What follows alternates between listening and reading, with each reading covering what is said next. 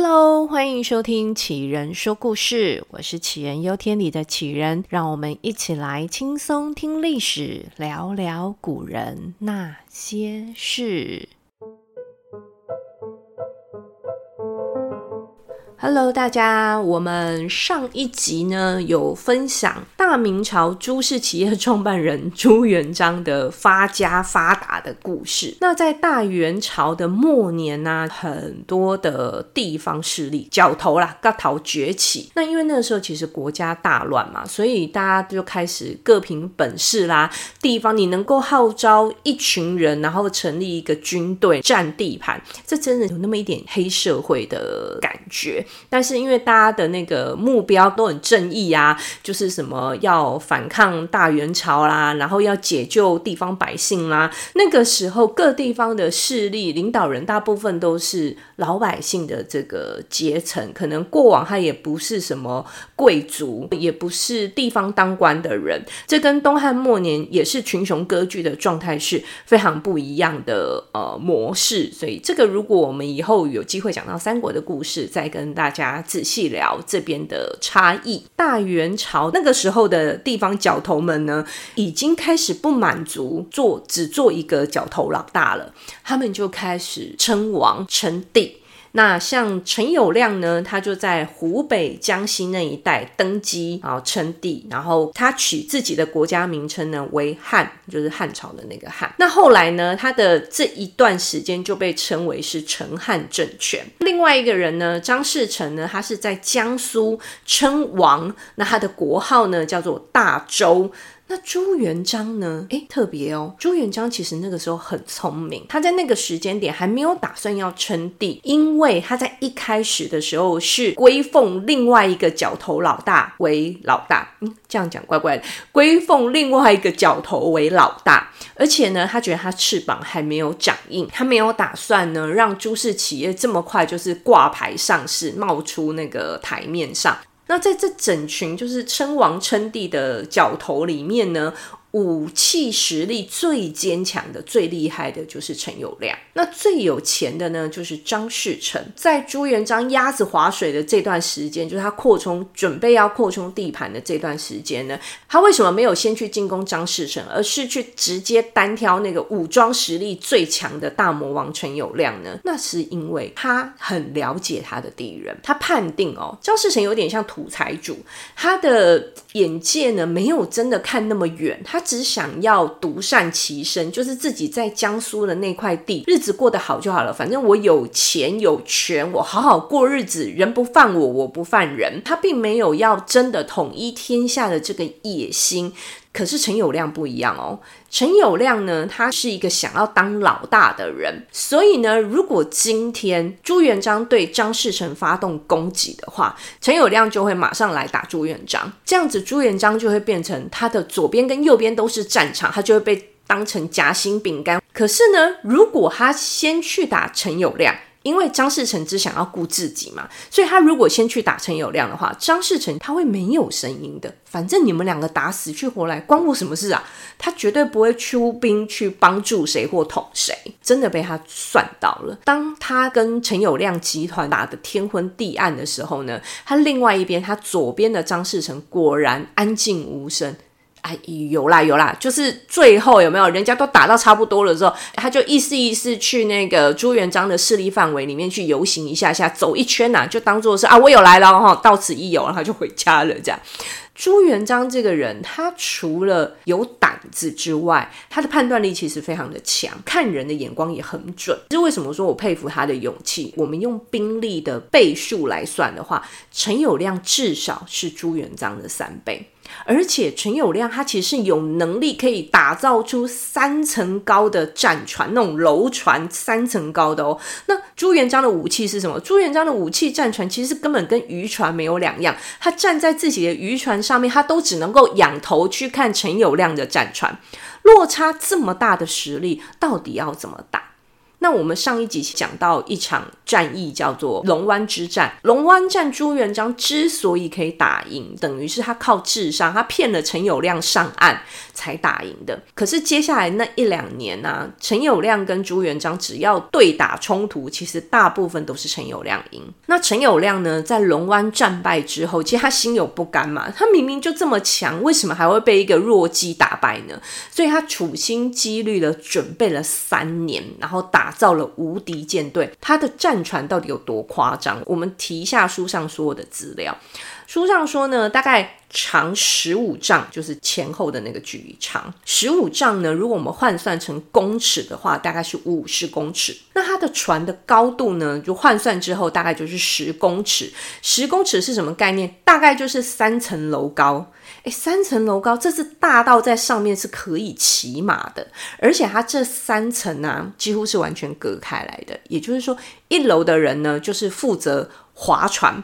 拼命划，那二楼的人跟三楼的人呢，就拼命打。一楼呢，他不知道二楼发生什么事，二楼也不知道三楼发生什么事。也就是说，各楼层的士兵他并不会互相干扰，大家就是只把眼前他看到的这件事情做好做满。在当时，这是非常厉害的战船，船准备好了，兵准备好了，粮食也准备好了。陈友谅呢，他就在等等一个他出门打朱元璋的好时机，还真的让他等到了。朱元璋大队人马呢，准备外出打仗的时候，陈友谅就点足了他自己的六十万大军，顺江而下。上一集我们有提到嘛，呃，陈友谅的据点其实是在朱元璋的上游，所以呢，陈友谅这个时候带着他的六十万大军顺江而下，直冲朱元璋的老巢的前面，老巢的前面一个重要的据点。洪都，洪都大概在哪里？洪都大概是现在的江西南昌。那为什么他不直接去攻打他的老巢应天南京，而先去了洪都？是因为原本洪都是他的，原本洪都是陈友谅的，是是因为守洪都的将领呢叛逃到朱元璋那里，所以他才调了洪都。以陈友谅的个性就是有仇必报嘛，所以呢，他这一次呢就先讲说我要把洪都拿回来。好啦，那当时呢，守在洪都这么重要据点的人呢，是朱元璋的那个谋进京的侄子，就是他大哥的儿子了，叫朱文正守城。那标准的花花公子，他刚派去那个城的时候呢，感觉不出他有什么厉害的地方，他就是每天喝酒喝得昏天暗地，醒的时间比醉的时间还要少。但是呢，理论上嘛，我们依照朱元璋的智力来看，他绝对不会傻到让一个八加九来守一个这么重要的位置。那这位八加九的朱文正呢，就在收到消息说陈友谅率大军要冲到家门的时候呢，哦，他刚好在那个时候酒醒了，醒过来。当时洪都城内的兵力并不多，但是他厉害的将领不少。可是呢，洪都的城门也很多，一共呢有八个城门。那城门多代表什么？城门一多呢，就代表他被攻击的点也多。那这酒醒之后的朱文正呢，就把他城里面的呃兵力呢做了一个非常完美的安排。他每一个城门都有一到两位的将领搭配一队的士兵守着。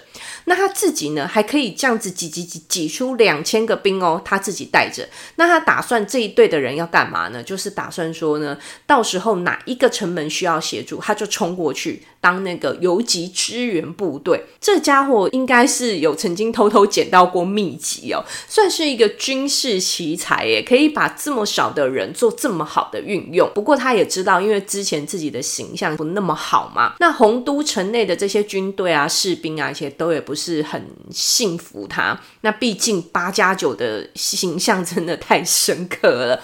但是打仗嘛，就最忌讳军心的涣散。他们接下来要面对的是陈友谅的大船跟大军，只要一个不小心哦，那整座洪都城就让人家端走啦。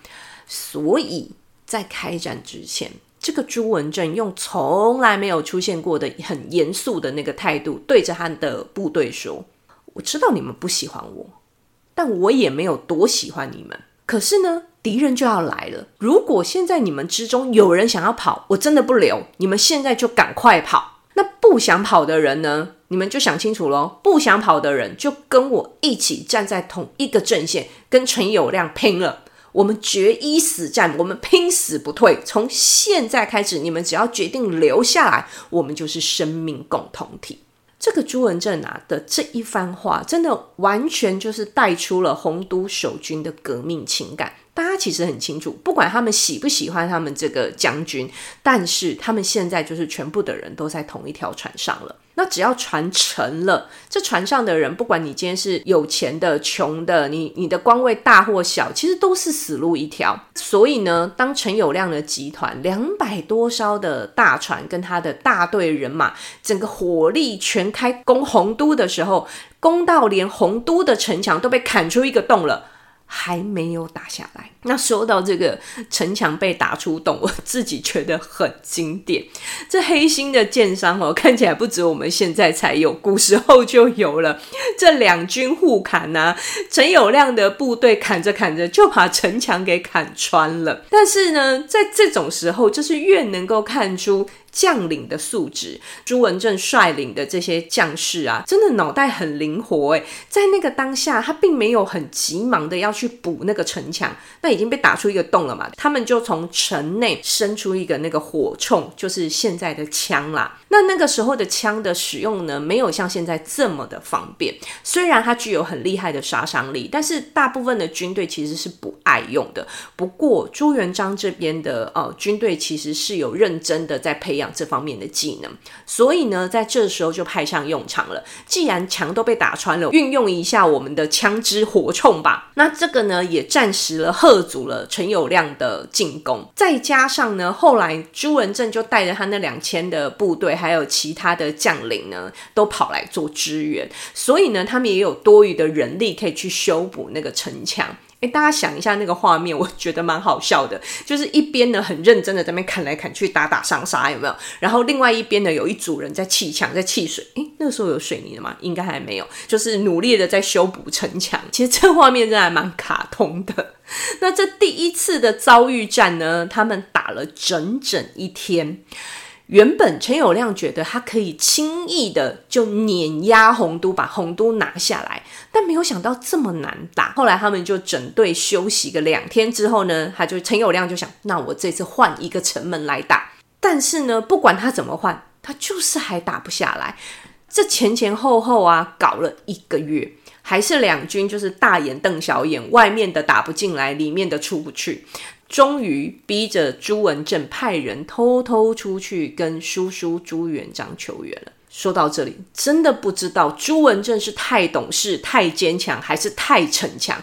他居然撑了一个月才发求救信。那这个负责求救的人呢，他又花了半个月才抵达应天南京。大家现在可以去 Google 一下，就是从江西南昌到江苏南京这个距离，用现在的那个公路的话，是将近六百公里，大概。就是台湾南北距离的两倍。那等到朱元璋呢，调齐二十万大军抵达洪都的时候，又再过了一个月。所以代表什么？洪都的守军守了。三个月，终于等到援军来了。朱文正这个八加九呢，靠着他的军事才能跟战略能力呢，领着一群勇猛的战将，然后还有洪都城整个城士兵的团结，以少得要命的军力呢，他守住了洪都这座城。那也因为他前面守住了，所以也才有后面那个决定朱氏集团就是大明朝可以迈向成功之路的一个决胜战役。鄱阳湖之战，我要讲一下，我之前都会念鄱阳湖，后来我去查了，它的正确读音应该叫做鄱阳湖。我等一下要提醒自己，不要一时讲得太开心，我又把那个以前习惯的讲法给念出来。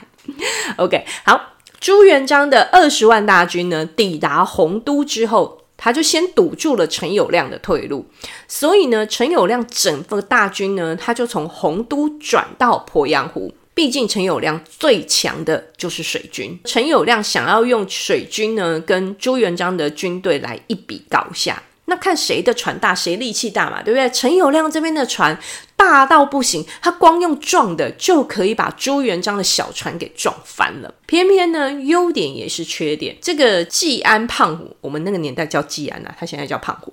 季安胖虎的体型呢，可以带给人压迫感，但是。不灵活，就是这种体型很明显的缺点。朱元璋这边的大将呢，看准了陈友谅船大船的这个缺点，他就决定要领着小船做突袭，带着他的小船队钻小缝，在那个陈友谅的大船之间用火器啦、用弓箭啦来打游击，甚至呢，这个大将还钻缝上了一艘敌船。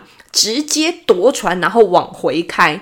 那陈友谅发现之后呢，他就马上率船队来追啊。结果呢，就被等在旁边的朱元璋其他的船队直接拿炮来轰。但陈友谅呢，他自己也不是省油的灯。